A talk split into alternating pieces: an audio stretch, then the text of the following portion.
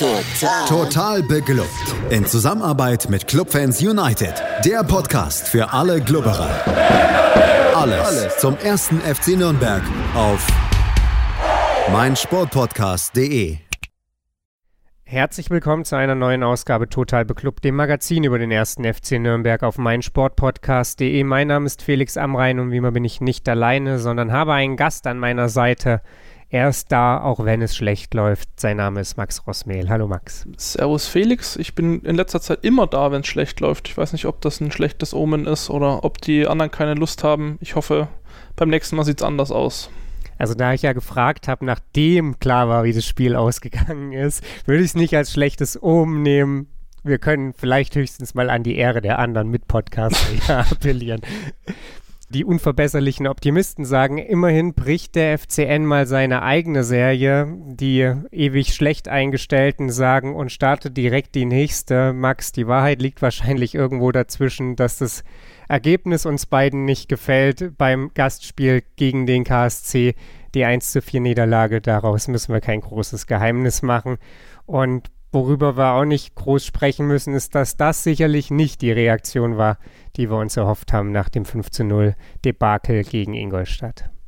Äh, nee, nicht so wirklich. Vor allem nicht in der Höhe und auch nicht äh, ja, nach dem Auftritt. Denn der KSC hat das auch ziemlich verdient nach Hause gebracht, in meinen Augen. Oder zu Hause gelassen, die Punkte dann.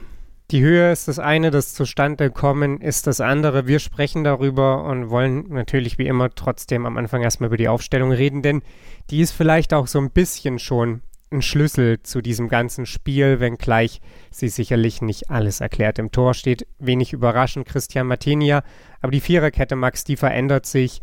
Dieses Mal spielt wieder Schuwer, aber eben nicht an der Seite von Schindler, sondern dieses Mal an der Seite von Sörensen. Genau, und das Ganze eben wegen muskulärer Probleme. Also äh, Christopher Schindler ist wohl kurzfristig vor dem Spiel äh, ausgefallen und noch aus dem Kader gefallen. Sörensen, der ja quasi gerade wieder fit ist, ist dann aufgerückt. Und das ist ja schon immer so ein erstes Alarmzeichen, denn wir haben ja in den letzten Jahren gelernt, dass äh, der, der liebe gute Aska eben meistens immer nur so gut, wie, äh, so gut ist wie sein Nebenmann. Zumindest in vielen Spielen und ja, Christopher Schindler war ja schon ja, der, der stabilste da hinten und äh, der ja auch für die Stabilität stand, die wir so die ersten, in der ersten Hälfte der Hinrunde ähm, ja, aufs Parkett gebracht haben, sage ich mal. Absolut, dass Christopher Schindler dieser Mannschaft fehlen würde. Dafür musste man, glaube ich, kein Prophet sein, dass es sich dann so bewahrheiten sollte. Das steht auf einem anderen Blatt. Auch davor hat sich was getan der Wechsel von Johannes Geis für Fabian Nürnberger, der, ja, Max, der war so sicher wie das Arm in der Kirche. Ich glaube, das Arm in der Kirche ist weniger sicher als dieser Wechsel nach dem Spiel in Ingolstadt oder gegen Ingolstadt. Aber auch ganz vorne hat sich was getan. Nikola Dovedan rotierte raus, für ihn dann Manuel Scheffler in der ersten Elf. Wie zufrieden, auch wenn das natürlich immer schwierig ist, warst du mit dieser Aufstellung? Ich fand die durchaus logisch. Also ich fand, dass äh, Scheffler zumindest im letzten Spiel ähm, ein paar Akzente setzen konnte, auch wenn er wirklich keine, keine gute Saison spielt, aber eher so einer der Lichtblicke war. Ähm, ob jetzt äh, Geis im letzten Spiel so viel besser war als, äh, als Nürnberger, das lasse ich auch mal dahingestellt, aber ich finde schon, dass man nach der Leistung diesen, diese beiden Wechsel einfach äh, ja, aus der Logik raus und aus der Leistung her, von der Leistung her machen kann. Ja, ich glaube, da würden erstmal viele zustimmen. Dann gehen wir ins Spiel rein. Es ist so, dass die Sportschau-Zusammenfassung in der, ich glaube, 31. oder in der 29. in der 29. Minute losgeht, was schon viel darüber aussagt, was bis dahin passiert ist. Es war ein Spiel, in dem ja, Fußball gearbeitet wurde, um es vielleicht mal so zu formulieren, wenngleich da schon ja, vielleicht auch zu spüren war, dass dieses Spiel für den FCN nicht in die Richtung läuft, in die man es sich vielleicht gewünscht hat. Mm, ja, das kann ich unterstreichen. Also gerade was äh, Zweikampfverhalten anging, auch was, sag ich mal, ähm, Spielaufbau anging, ähm, hat man auch schon in der ersten halben Stunde gemerkt, dass der Club da ein wenig den kürzeren zieht, dass man in den meisten Duellen einen Schritt später dran ist, dass man den Ball viel auch hinterher rennt ähm, und dass man ja wie auch im letzten Spiel gegen Ingolstadt es eigentlich nicht schafft, einen Zugriff zu bekommen, also wirklich dieses Spiel in dieses Spiel reinzukommen. Ähm, der KSC hat sich da deutlich ja, besser angestellt, hatte glaube ich auch guten Support durch die Fans im Stadion. Ähm, aber ja, also ich hatte an anderer Stelle wurde, wurde die erste Halbzeit auf jeden Fall deutlich positiver eingeschätzt. Ich fand auch die erste Halbzeit vom Club äh, diesmal nicht gut. Also die Chancen, die man sich erarbeitet hat, waren ziemlich rar. Man hat sie auch nicht gut genutzt. Und ähm, ja, ich fand, der, ich fand den KSC deutlich ja, dominanter, mit deutlich mehr Zugriff im Spiel. Und ähm, genau, dass dann ja die schon erwähnte 31. Minute dann die Führung bringen sollte, war in meinen Augen eigentlich komplett konträr zum Spielverlauf bis dahin. Du hast gesagt, Zugriff war irgendwie nicht so vorhanden. Insgesamt muss man ja schon sagen, es gab jetzt nicht so mega Chancen irgendwie für den KSC in dieser ersten halben Stunde, aber es war eben so ein bisschen ein Vorbote vielleicht für das, was kommen sollte. Dann, wie gesagt, erstmal diese 29. nicht, wie von mir fälschlicherweise behauptet, 31. Minute, in der Geist da steht und es auch wirklich, man kann es nicht anders sagen, auf dem Silbertablett hingelegt bekommt. Ja, und aber halt auch gut macht. Also als Flanke gefaked, auch noch mit äh, Müller-Deli, der da ein bisschen anläuft und nochmal verzögert und äh, Unruhe reinbringt in den Pulk, der eigentlich auf die Flanke wartet. Aber es steht, glaube ich, ein Karlsruher steht als, als Pseudomauer da und Gersbeck lä äh, lässt das kurze ähm, Eck eigentlich komplett offen und Geis macht das echt schlau. IQ 200, um den äh, YouTube-Kommentar zu zitieren, äh, schlänzt den Ball einfach ins kurze Eck und Gersbeck sieht da echt total doof aus, weil das ist sein Ball, der war ja jetzt auch nicht besonders stark geschossen. Aber den musste auch erstmal so machen aus, ich glaube, ja, 36 Metern oder also so ungefähr zwischen 30 und 40 Metern. Ja, krasses Ding. Absolut, 36 Meter stimmt, waren es dann am Ende. Und ja, Johannes Geis, ich habe gesagt, kriegt es auf ein Silbertablett hingelegt. Du hast natürlich recht, essen muss es trotzdem noch. Und hat er gemacht, 1 zu 0 für den ersten FC Nürnberg nach einer halben Stunde, nachdem man wenig Zugriff aufs Spiel hatte, nachdem nicht viel für den Club gelaufen ist. Und dann ist es, wie es immer ist im Fußball. Man hofft, dass so ein Spiel Spielzug, so eine Einzelaktion vielleicht dann irgendwie auch so ein bisschen die Geschicke in die andere Richtung lenkt, womöglich den Gegner verunsichert. Wir sprechen über Karlsruhe, die in der Rückrunde noch kein Spiel gewonnen hatten bis dato.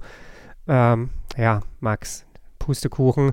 In der 34. Minute, also fünf Minuten später, ist es Wanizek, der nach einer Flanke von Tide sehr, sehr frei im Strafraum steht, den wo man dann auch gemerkt hat, okay, hey, Christopher Schindlers Kopfballstärke fehlt hier und der scheitert an der Latte zum Glück aus Sicht des FCN. Fünf Minuten später war dann ja das Glück nicht ganz so hold mit dem FCN und insbesondere nicht mit Enrico Valentini. Ja, wobei der in, in der Situation in meinen Augen gar nicht die entscheidende Person ist. Der sieht halt ja da wieder ein bisschen dumm aus, aber im Endeffekt ist es, äh, ist es Tempelmann, der den, den Ball da verspielt und äh, Goller, der halt mit richtig viel Tempo über unsere linke Seite anzieht, sehr, sehr viel Platz äh, bekommt. Äh, Wanizek per Pass erreicht. Valentini blockt das dann ab und der Ball fällt wirklich dem Hofmann vor die Füße, der dann wirklich aus kürzester Distanz äh, einschieben braucht. Aber das ist eigentlich symbolisch gewesen für das komplette Zweikampfverhalten in der ja, in der ersten Halbzeit und auch in der, in der Phase. Wir kriegen es irgendwie, wir kriegen es nicht hin, den Schritt schneller zu sein. Der KSC ist immer eher am Ball und auch wenn das Tor in der Entstehung dann vielleicht ein bisschen glücklich aussieht, war es in meinen Augen schon verdient. Ja, Enrico Valentini, wie gesagt, Unglücksrabe in dem Moment, einfach weil er den Schuss scharf macht, vor die Füße von Hofmann bringt. Wahrscheinlich wäre der Ball irgendwo hingegangen. Aber du hast auch gesagt, nicht seine Baustelle, also nicht seine Schuld in dem Sinne. Die Frage, die eben gestattet sein muss, ist, warum funktioniert die Absicherung hinter Handwerker nicht? Warum ist Tempelmann gegen Goller so im, im, Nachteil. Also klar, Goller ist schnell, äh, trotzdem wirkt dieser Sprint irgendwie auch so ein bisschen halbherzig. Und warum passt dann ja irgendwie auch die Absicherung generell nicht in, in dieser Situation? Und dann habe ich gerade eben gesagt, Fußball oft, ne, so ein Tor dann auch ein bisschen eine Wende im Spiel. In dem Moment war es dann eben nicht die Wende, sondern vielleicht nur das Folgerichtige und der KSC, der blieb beim Drücker, 41. Minute, zweites Tor lag in der Luft für den KSC. Kobalt köpfte da wieder nach einer Flanke und dieses Mal ist Martinia zur Stelle. Es gab in der ersten Halbzeit dann noch einen Freistoß von Johannes Geis, aber dieses Mal äh, ging es dann knapp an der Kiste vorbei. Es stand 1-1 Max nach 45 Minuten und du hast schon gesagt, du warst nicht so richtig glücklich mit dem Auftritt, eben weil er, ich sage ein bisschen ketzerisch, in gewissen Teilen dann doch daran erinnerte, was gegen Ingolstadt nicht gepasst hat, nämlich Präsenz in den Zweikämpfen. Ja, und auch überhaupt Spielanteile. Also wirklich auch ähm, Aufbauspiel zu zeigen, ähm, mal nach vorne zu kommen. Wir hatten irgendwie viele Situationen, wo sich, wo sich Möller-Daly zum Beispiel festgelaufen hat oder keine Abspielstation bekommen hat oder nicht den riskanten, sondern den sicheren Pass genommen hat, der dann aber äh, fehl, äh, fehl ging und das war ja eigentlich in der, in der Hinrunde oder in den erfolgreichen Spielen einfach ein Garant, dass, dass Möller-Daly es beispielsweise geschafft hat, Räume zu schaffen, Anspiele herzustellen, so ein bisschen die Verknüpfung Mittelfeld-Sturm herzustellen und ich finde, da war halt in der ersten Hälfte gar nichts zu sehen. Also ich, fand's, ich fand den Auftritt echt enttäuschend. Vielleicht ja, hatten wir auch einfach Glück, dass der KSC nicht ganz so auf Krawall gebürstet hat, äh, war wie die Ingolstädter, nicht ganz so stark gepresst hat und selber verunsicherter war. Aber ähm, ja, also ich fand das 1-1 fair. Der, den zweiten Freistoß von Geis fand ich tatsächlich auch gar nicht so ungefährlich. Ähm, weil der echt auch gut geschossen war. Keine Ahnung, ob der Keeper dran gewesen wäre oder nicht. Aber ich habe ehrlich gesagt nichts wirklich Gutes gehofft für die zweite Hälfte. Allerdings auch nicht so schlimm, wie es dann tatsächlich ausgeführt wurde und wie es dann kam. Ja, die zweite Halbzeit war dann vor allem das, was hinten raus, glaube ich, dazu geführt hat, dass in den sozialen Medien dann das passierte, was immer passiert, wenn der Club zwei Spiele hintereinander verliert, insbesondere wenn er zwei Spiele hintereinander hoch verliert. Es wurde viel Unmut kundgetan und das vielleicht auch nur aus emotionaler und nicht aus, ja, ich sag mal, fundierter Sicht. Wir sprechen gleich darüber, was in dieser zweiten Halbzeit geschah und warum natürlich Unmut durchaus berechtigt ist, aber vielleicht auch an gewissen Stellen überzogen, warum das alles gerade nicht so richtig toll läuft beim ersten FC Nürnberg. Das alles gleich hier bei Total Beklubbt. Hey, Malte Asmus von meinsportpodcast.de hier. Ab März geht's weiter mit unseren 100 Fußballlegenden. Staffel 4 bereits. Freut euch auf Zlatan Ibrahimovic, Michel Platini, Cesar Luis Minotti, Paolo Maldini, um nur mal vier zu nennen. Und bis wir mit der vierten Staffel kommen, hört doch einfach noch mal rein in die bisherigen drei Staffeln. Ronaldinho, Sepp Meyer, Gary Lineker, Lothar Matthäus und viele weitere warten da auf euch. 100 Fußballlegenden. Jetzt. Überall, wo es Podcasts gibt. Max, nach vier Minuten in der zweiten Halbzeit hätten sich die Blätter nochmal gehörig wenden können für den FCN und das Spiel wäre vielleicht ein anderes geworden. Man weiß es nicht. Hinten raus ist es halt immer schwierig, das zu beurteilen. Aber da gab es die eine Situation, möchte man sagen, wobei wir die ja eigentlich schon vor dem Freistoßtor von Johannes Geis hatten, in der der KSC hinten richtig pennt und einen Fehler macht, in der der FCN dann auch präsent ist in der Situation, aber sie dann eben nicht veredeln kann. Ich spreche von der Situation, in der O'Shaughnessy dann, ja, den Ball nicht richtig stoppt, Scheffler dazwischen geht und frei durch ist, Winkel nicht optimal. Ich möchte aber behaupten, dass ein Manuel Scheffler früherer Tage das Ding vielleicht dann auch in ein Tor umgewandelt hätte. Ja, absolut. Und dann sieht es vielleicht auch anders aus. Ähm, ich weiß nicht, wie, wie sicher die Mannschaft gewesen wäre, das dann noch über die 40 Minuten zu retten. Aber ähm, ja, ich gebe dir absolut recht. Also Scheffler spielt einfach komplett unter seiner Abgezocktheit der letzten Saison, wo er wirklich, sag ich mal so, so Dinge allein vom Tor gemacht hat. Ähm, und ja, da war das unglücklich, scheitert dann an Gersbeck. Aber dann hätte es mal 2-1 gestanden, das wäre nochmal ein Zeichen gewesen. Ähm, ja, aber es passt irgendwie ins Bild und es passt auch ein wenig zu Schefflers Form und auch zu Schefflers Auftritt, der in meinen Augen auch echt richtig, richtig ja, unter aller Kanone war. Also man, der sah so richtig langsam aus im Vergleich zu den KSC-Spielern, im Vergleich zu den KSC-Verteidigern auch im direkten Zweikampf.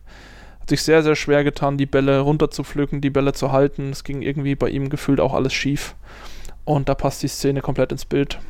Bezeichnet ja irgendwie auch, Max, und ich greife jetzt hier so ein bisschen vor, dass wir uns aber auch mal wieder, und das haben wir in den letzten Wochen häufiger getan, darüber unterhalten, dass im Prinzip aktuell auch jeder Angriff einfach sitzen muss. Also wenn wir so eine Chance angeboten bekommen, dann müssen wir die nutzen.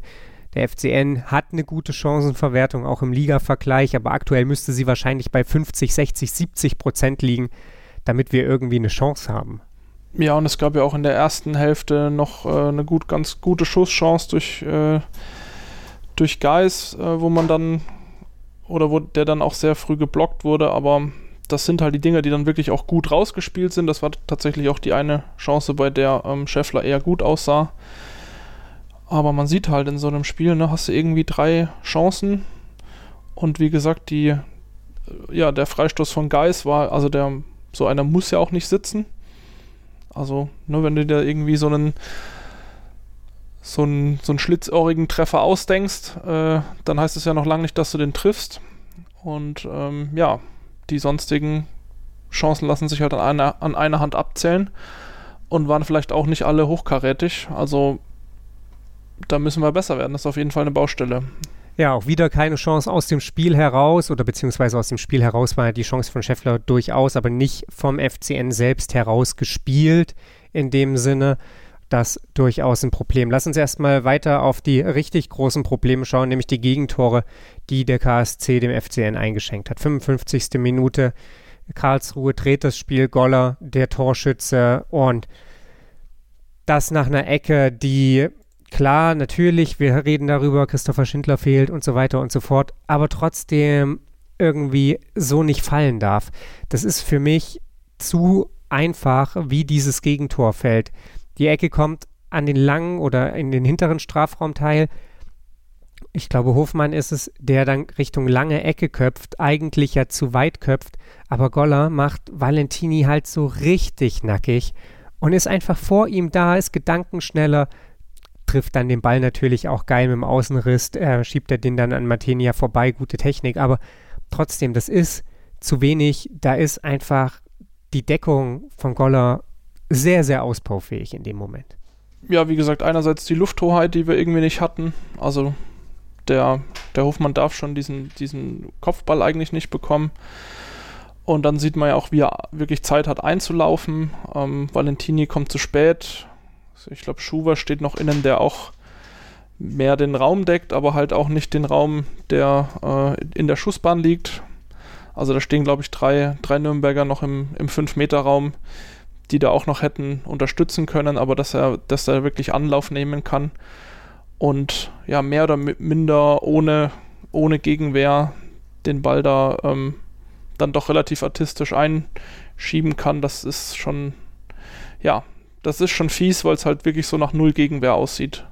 Und da irgendwie sieben Nürnberger im Strafraum stehen, die gefühlt zugucken. Und ja, Valentini noch so eine Ali-Bewegung macht, weil er halt auch einfach zu spät dran ist. Und zu allem Übel, und Robert Klaus sprach es dann nach dem Spiel an, er sagt, wir haben in fünf Minuten das Spiel verloren. Das sehe ich persönlich ein bisschen anders. Ich glaube, deine Einschätzung stimmt dazu, aber was die Hard Facts angeht, hat er natürlich nicht Unrecht. Vier Minuten später macht Hofmann dann das 3-1 und von all diesen Toren muss ich sagen, ist glaube ich das, das, was mich am meisten stört. Ja, nach so einer Ecke, das ist halt dumm gelaufen und so weiter. Aber bei diesem Tor, da hat halt wirklich alles nicht gepasst und das stimmt mich schon irgendwie nachdenklich. Wir haben gerade eben vorab so ein bisschen drüber geredet und du hast gesagt, eigentlich war jede Situation so. Da steht ein Karlsruher, ich weiß nicht mehr, wer es war, und er kann gefühlt durch fünf Nürnberger mittig durch den Pass an die Strafraumkante spielen. Dass da dann noch keine Gefahr entsteht, ist lediglich dem Karlsruher Unvermögen geschuldet. Stattdessen gibt es dann aber eben tatsächlich auch noch die zweite Chance, weil Heise diesen Abschluss von Gondorf ja erläuft und den Ball nochmal scharf machen kann, Hofmann dann bedient und was der mit Schuwer macht, sorry, klar, tut mir leid für den Jungen, aber der schiebt den da rum, da hätte ich mich wahrscheinlich da auch hinstellen können, um es mal ein bisschen ketzerisch zu formulieren. Aber dieses Gesamtkonstrukt, wie dieses Tor gefallen ist, und da rede ich noch nicht mal darüber, dass der Ball wahrscheinlich aber auch gefühlt mit 200 km/h an Christian Martenia vorbei in die kurze Ecke einschlägt, ist, ohne jetzt den Teufel an die Wand malen zu wollen, aber das ist schon ein Rückfall in, in so eine Zeit von vor einem Jahr. Ja, und das ist halt auch wieder exemplarisch. Also, weil die Szene eigentlich mehr oder minder durch ist und Heise ist wirklich eigentlich mit einem, ja, mit einem No-Look-Pass äh, schräg hinter sich schafft, da Hofmann zu bedienen. Und Schuwer halt wirklich, also man merkt wirklich, wie er eine halbe Sekunde später erst reagiert und äh, ja, den Laufweg ansetzt und dann eigentlich auch schon zu spät ist und zu spät dran ist. Dass er den Ball dann natürlich so perfekt trifft und mit der Geschwindigkeit, da will ich, glaube ich, Christian Martini auch gar keinen Vorwurf machen. Äh, ich glaube, wenn der so kommt, dann, dann hast du auch einfach keine Chance. Klar kannst du einen Meter weiter rechts stehen, aber dann ist vielleicht das lange Eck offen. Aber dieser, ja, dieser unambitionierte Pass in den Rückraum und du merkst einfach, wie, wie Hoffmann wirklich eine halbe Sekunde schneller reagiert und sich dadurch die, die bessere äh, Situation und den, ja, und überhaupt den Schuss ermöglicht. Und es ist halt, es sieht wieder wie so ein Statistentum aus, dass die, dass unsere Verteidigung da halt wirklich gar nicht, gar nicht hinterherkommt und komplett überfordert ist mit der ganzen Situation. Es war dann in der Folge so, dass gewechselt wurde. Duman kam für Geist, Dovedan kam für Schuranov. Der, muss man einfach sagen, momentan sehr, sehr wenig Argumente auch liefert, irgendwie zu spielen. Ich kann verstehen, dass Robert Klaus genervt davon ist, dass ihm solche Fragen auf der PK gestellt werden, so nach dem Motto, warum wechselst du den nicht früher aus? Aber wenn er nicht spielt, wird er gefragt, warum spielt er nicht?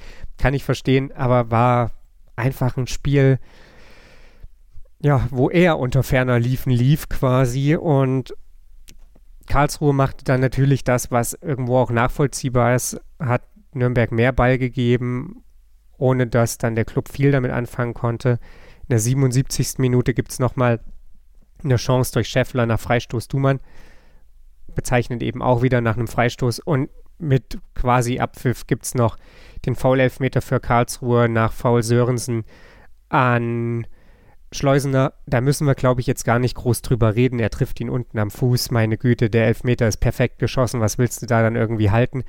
am Ende, Max, fällt das Ergebnis mit 4 zu 1 für meinen Geschmack zu hoch aus, weil das Spiel vielleicht auf dem Feld schon so deutlich irgendwie zwar auch war, aber in den, in den Chancen Karlsruhe einfach auch sehr effektiv war, aber nichtsdestotrotz und unterm Strich, muss man festhalten, verdient.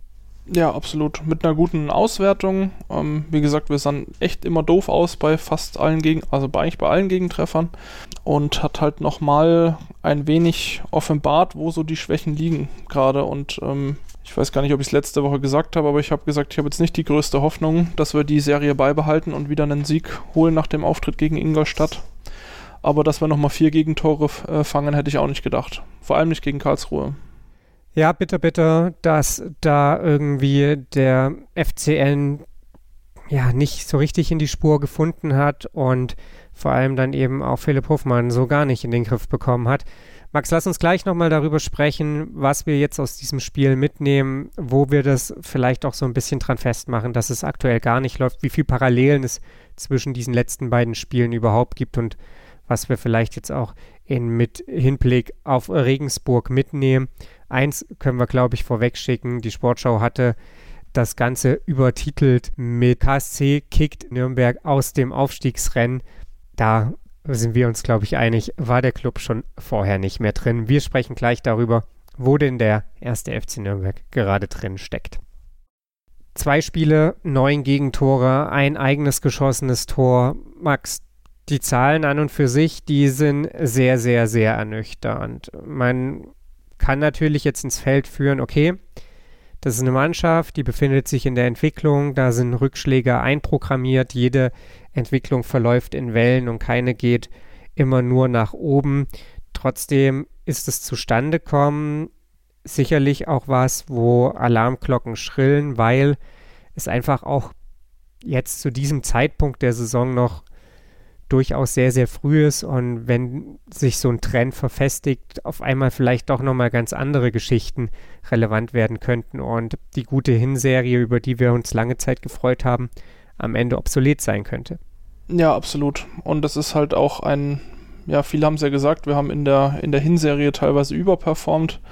Ich glaube, dass wir jetzt wirklich auch unterperformen ähm, und es auch wieder bessere Spiele geben wird. Aber ähm, also so ein paar zentrale Probleme, ne, das Spiel mit dem Ball, was, äh, was tun wir, wenn sich der Gegner hinten reinstellt.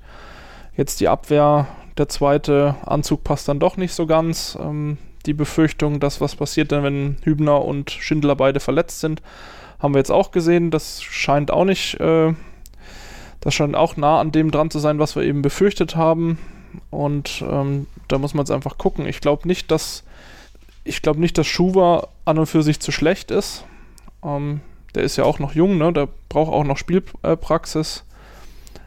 Aber wir sehen halt, dass wir, dass wir echt Schwächen haben und dass es da vor allem jetzt in den letzten beiden Spielen, die wirklich sehr, sehr oft oder sehr, sehr hart offenbart wurden und wir bisher eigentlich auch noch kein Gegenmittel und keine Lösung für diese Schwächen haben.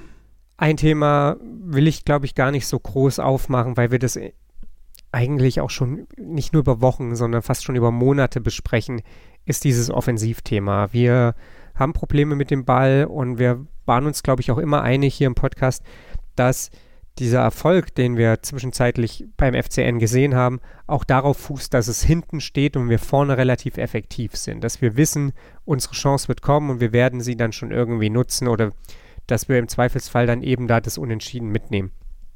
Das ist jetzt eben so ein bisschen weg. Hinten steht es nicht mehr und deswegen geht der Trend jetzt so ein bisschen in die falsche Richtung. Klar, da können Spiele auf unsere Seite kippen. Das ist so dieses typische zweite Liga-Ding. Aber aktuell kippen eben auch relativ viele Spiele von uns weg, weil wir es nicht schaffen, mit dem Ball Konstruktives zu veranstalten. Und da kann man jetzt lang und breit drüber streiten. Sind wir da weiter weg ähm, vom Spiel mit dem Ball, als wir das vielleicht vor vier Wochen waren oder vor sechs Wochen oder von mir aus auch vor der Winterpause? Oder ist das eigentlich ein Niveau, auf dem wir gerade relativ stagnieren und uns fällt es nur mehr auf, weil hinten der Laden überhaupt nicht zusammenhält? Und darüber würde ich, glaube ich, ein bisschen mehr sprechen wollen. Du hast gesagt, Schuwer, junger Typ. Ich erinnere mich an seinen ersten mehr oder weniger richtigen Auftritt, als er sehr, sehr lange gespielt hat, weil Sörensen verletzt raus musste. Da haben wir ihn danach gelobt, weil es einfach ein richtig starker Auftritt war, wo man gar nicht gemerkt hatte, dass gewechselt wurde. Jetzt sah gegen Ingolstadt nicht so richtig gut aus, aber da sah niemand gut aus. Jetzt sah auch gegen Karlsruhe nicht so richtig gut aus. Aber das ist eben irgendwie auch nur die halbe Wahrheit für mich, weil aktuell bei mir so der Eindruck entsteht, dass das kollektive Abwehrverhalten nicht gut ist. Und dann bist du natürlich als wahlweise Torhüter oder eben auch als Innenverteidiger ganz oft so ein bisschen gelackmeiert, weil du die Sache ausbaden musst. Ähm, so war es ja zum Beispiel gegen Ingolstadt, da sah wie gesagt, keiner richtig gut aus, aber da war die Innenverteidigung auch ganz oft einfach alleine. In Unterzahl, in Gleichzahl, mit Tempo auf sie zukommt. Die Angriffe der Ingolstädter.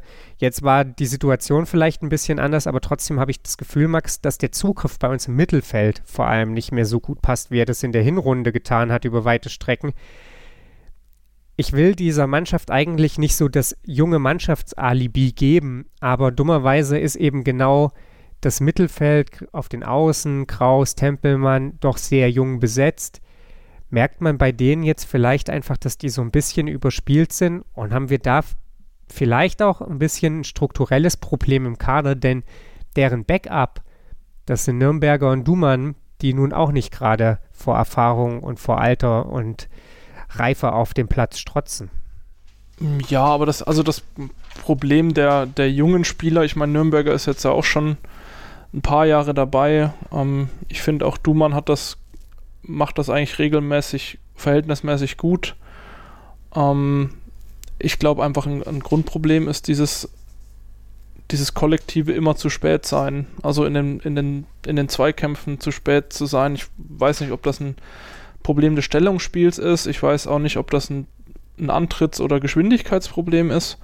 Ähm, bei dem einen oder anderen Spieler, ne, also Johannes Geis, klar, der muss das über Überstellungsspiel äh, irgendwie wettmachen, dass er nicht so schnell ist.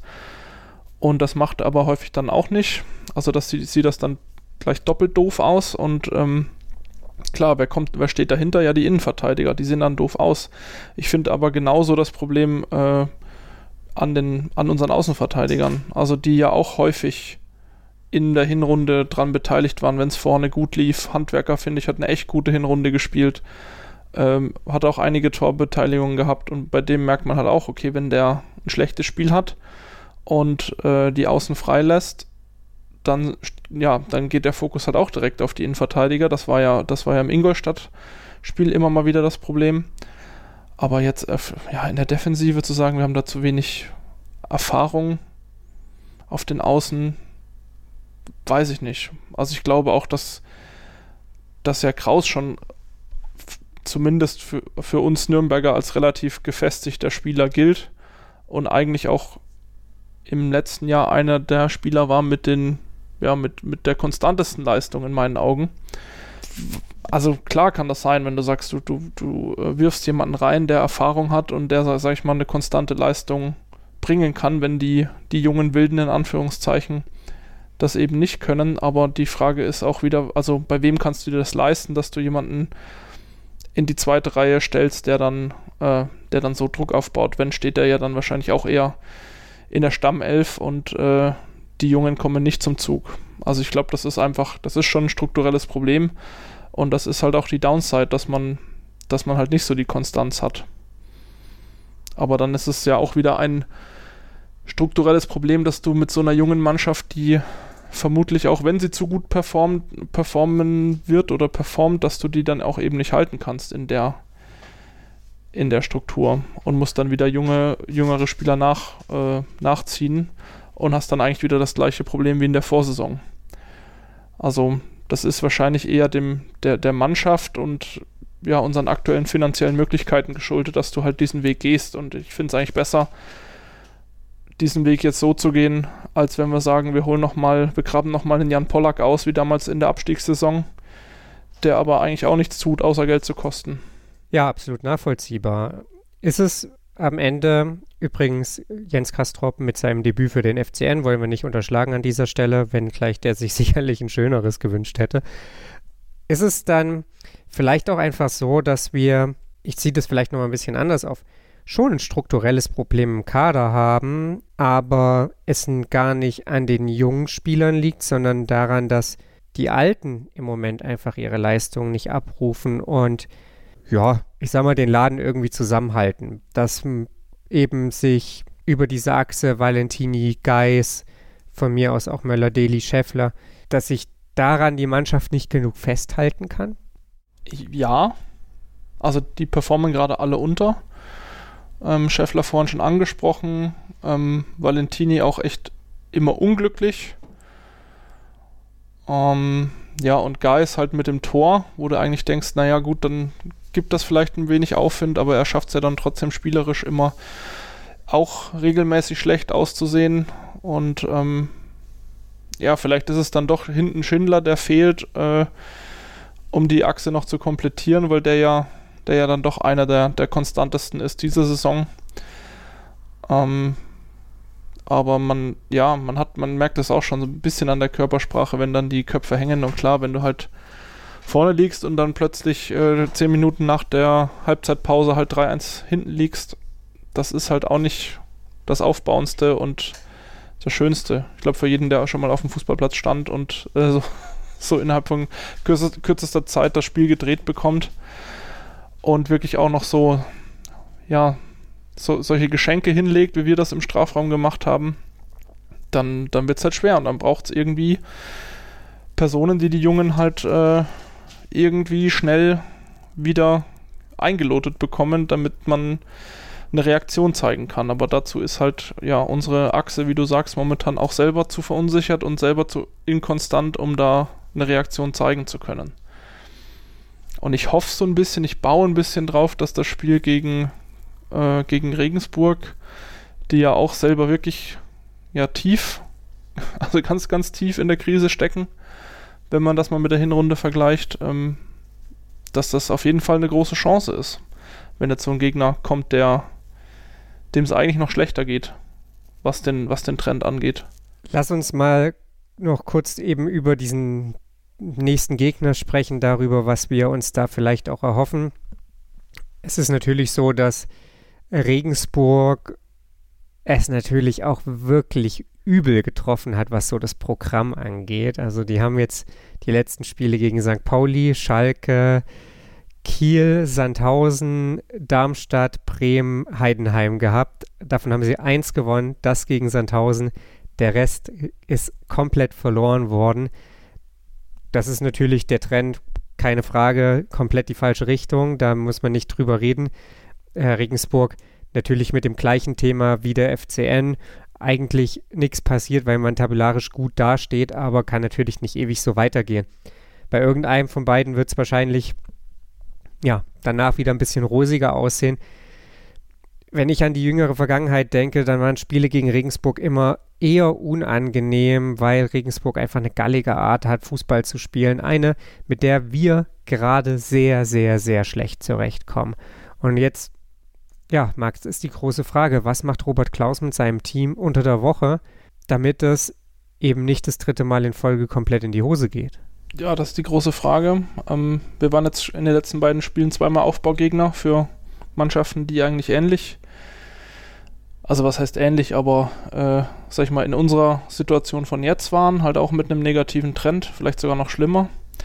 Und wir haben uns zweimal nicht gut angestellt und dann wird sich Regensburg natürlich auch sagen, die, die haben jetzt zwei echt schwache Spiele gemacht. Das ist unsere Chance. Und äh, ja, für mich für mich auch schwierig. Also ich hoffe, dass, dass äh, Christopher Schindler wieder fit wird und dass wir uns irgendwie viele Dinge aus der Hinrunde angucken, die gut gelaufen sind und hoffentlich da ein wenig drauf, drauf bauen. Aber ich glaube auch, dass wir gegen, ja, gegen Regensburg wieder den Ball bekommen und, äh, und die uns anlaufen werden. Also ich glaube nicht, dass Regensburg das Spiel machen wird. Vor allem nicht bei uns zu Hause. Ist es eine Überlegung wert, deiner Meinung nach, das System zu wechseln, vielleicht irgendwie auch auf eine Doppelsechs zu gehen, dass man das Zentrum ein bisschen stärker zumacht, dass man Tempelmann und Kraus, sofern sie denn spielen, dann auch gar nicht unbedingt dazu in Anführungsstrichen nötig, dass sie mit einrücken müssen, weil da sowieso zwei stehen? Oder glaubst du, dass das eigentlich eine systemunabhängige Geschichte momentan ist? Ich glaube, es ist unabhängig. Wir haben ja erst im Spiel gegen Düsseldorf was, glaube ich, gesehen, dass das diese Versuche ohne Geist ja anscheinend ganz gut funktioniert haben, was so ein bisschen die Beweglichkeit äh, angeht. Da waren wir aber, glaube ich, waren wir, glaube ich, sogar auf der Doppel 6. Äh, so das Drachenviereck wurde ja jetzt wieder erst hingestellt. Aber ich glaube halt einfach, dass es ja, dass es irgendwie braucht, so hört sich wieder so doof und plakativ an, aber es braucht halt Erfolgserlebnisse. Es braucht vielleicht mal mit einem 1 zu 0 in eine Halbzeit gehen, ähm, eine Führung mal ein bisschen halten, Chancen mal verteidigen auch und nicht immer direkt in der ersten oder zweiten Chance direkt die, ja, den Rückstand zu fangen oder den Ausgleich zu fangen. Ähm, ich weiß nicht, ob es wirklich so viel, ob es wirklich so viel bringt, die äh, auf die Doppel 6 umzustellen. Also gerade mit, mit Geis hat sich ja eigentlich eher in der Vergangenheit immer bewahrt, dass das eben dann im Drachenviereck aufzustellen. Ich glaube halt nicht, dass der Trainer derzeit eine Option ohne Geis sieht. Weil er doch irgendwie, auch wenn er gar nicht so gut performt hat, aber jetzt auch wahrscheinlich auch durch den Treffer so ein bisschen Lichtblick und Hoffnungsschimmer in Person ist. Und ich glaube, dass er spielen wird. Letzte Frage. Müssen die Fans und Faninnen des FCN Geduld haben und letzten Endes so unangenehm das gerade auch ist und so schlecht es für die Tordifferenz und alles ist, ja, salopp gesagt, einfach ein bisschen Sitzfleisch mitbringen und jetzt da im Zweifelsfall auch einfach mal noch zwei, drei richtig grau, ja, richtige Graupenspiele überstehen und salopp gesagt auch mal hoffen, dass das Matchglück wieder ein bisschen mehr auf, auf Nürnberger Seite fällt, einfach weil das eben Teil dieses Prozesses ist? Weiß gar nicht, was ich darauf antworten soll. Also ja, und nein. Also ich finde immer jegliche, also nicht jegliche Kritik, aber ich finde immer, also ich finde Kritik gut. Ähm, es gibt ja auch viele, viel konstruktive äh, Kritik, auch so im, im Twitter-Versum. Ähm, es gibt gen natürlich genauso viel Quatschkritik, ähm, ne, dass die Mannschaft halt auch einfach immer noch überschätzt wird. Aber also mir geht es ja ähnlich. Ich will ja auch nicht im nächsten Spiel wieder vier Tore vom Gegner sehen, sondern würde mich auch dr drüber freuen, wenn wir einen Punkt holen oder mal ein Spiel wieder gewinnen können, gerade zu Hause vor Fans. Aber es ist halt die, ja, es ist halt trotzdem die Mannschaft, das ist, glaube ich, auch der Trainer in seiner Sachlichkeit, ähm, der halt solche Niederlagen auch immer sehr, sehr analytisch auseinander nimmt und eben kein Trainer ist, der über die Emotionen kommt. Also zumindest kommuniziert er das nach außen nicht so. Ich weiß jetzt nicht, wie er in der Kabine ist. Aber das ist, ich glaube, das ist halt auch das, woran sich viele stören, dass, dass eben kein, keine Brandrede kommt äh, und keine Pressekonferenz, in der, sage ich mal, die, die, äh, dieselbe gewetzt werden und äh, ja, aufs nächste Spiel geguckt wird und gesagt wird, wir, wir überrennen die oder wir, wir werden anders auftreten, sondern dass es halt immer ein sehr, sehr analytisches ist, jo, es ist irgendwie Fußball und es sind, äh, sind Tore gefallen, die hätten nicht fallen müssen und wir müssen uns verbessern. Und das ist aber irgendwie gefühlt halt jede Woche dasselbe analytische. Und ich glaube, das ist das, was vielen Fans so ein bisschen auf den Zeiger geht, dass man halt, ja, dass man da halt nicht die Emotionen mitbringt. Ne? Ich krieg's jetzt hier in Köln auch so ein bisschen mit, da hast du ja das andere Extrem. Aber ich glaube, dass, also ich glaube, dass nach wie vor, dass der Trainer einen, einen relativ guten Job macht. Ähm, es gibt klar Dinge, die man kritisieren kann. Ähm, und ich glaube aber auch, dass wir uns irgendwie einen versöhnlichen Saisonausgang noch anschauen werden. Ja, das hoffen wir, glaube ich, alle. Sind wir gespannt, ob das gegen Regensburg dann schon passiert. In jedem Fall wünschen wir uns, denke ich, auch alle, dass die Mannschaft wieder präsenter in den Zweikämpfen ist und dass es dann vielleicht auch eben nicht so Larifari an manchen Stellen aussieht und so ein bisschen, ja, als würde die Saison austrudeln, so wie es eben phasenweise gegen Ingolstadt und irgendwie auch in gewissen Situationen gegen Karlsruhe der Fall war. Ich bedanke mich auf jeden Fall bei dir, Max. Wir hören uns diese Woche nochmal wieder, hören dann hoffentlich, wie die Stimmung so in Regensburg ist. Das Ganze wahrscheinlich am Donnerstag. Und dann sind wir natürlich auch nächste Woche wieder für euch da. Dann hoffentlich wieder mit einem etwas erfreulicheren Rückblick auf das Spiel des FCN. Das alles dann hier auf meinsportpodcast.de. Bis dahin, bleibt gesund. Wie baut man eine harmonische Beziehung zu seinem Hund auf? Puh, gar nicht so leicht. Und deshalb frage ich nach, wie es anderen Hundeeltern gelingt, beziehungsweise wie die daran arbeiten. Bei Iswas Dog reden wir dann drüber. Alle 14 Tage neu mit mir, Malte Asmus und unserer Expertin für eine harmonische Mensch-Hund-Beziehung, Melanie Lippisch. Iswas Dog mit Malte Asmus. Überall, wo es Podcasts gibt. Total. Total beglückt. In Zusammenarbeit mit Clubfans United. Der Podcast für alle Glubberer. Alles, Alles zum ersten FC Nürnberg auf meinsportpodcast.de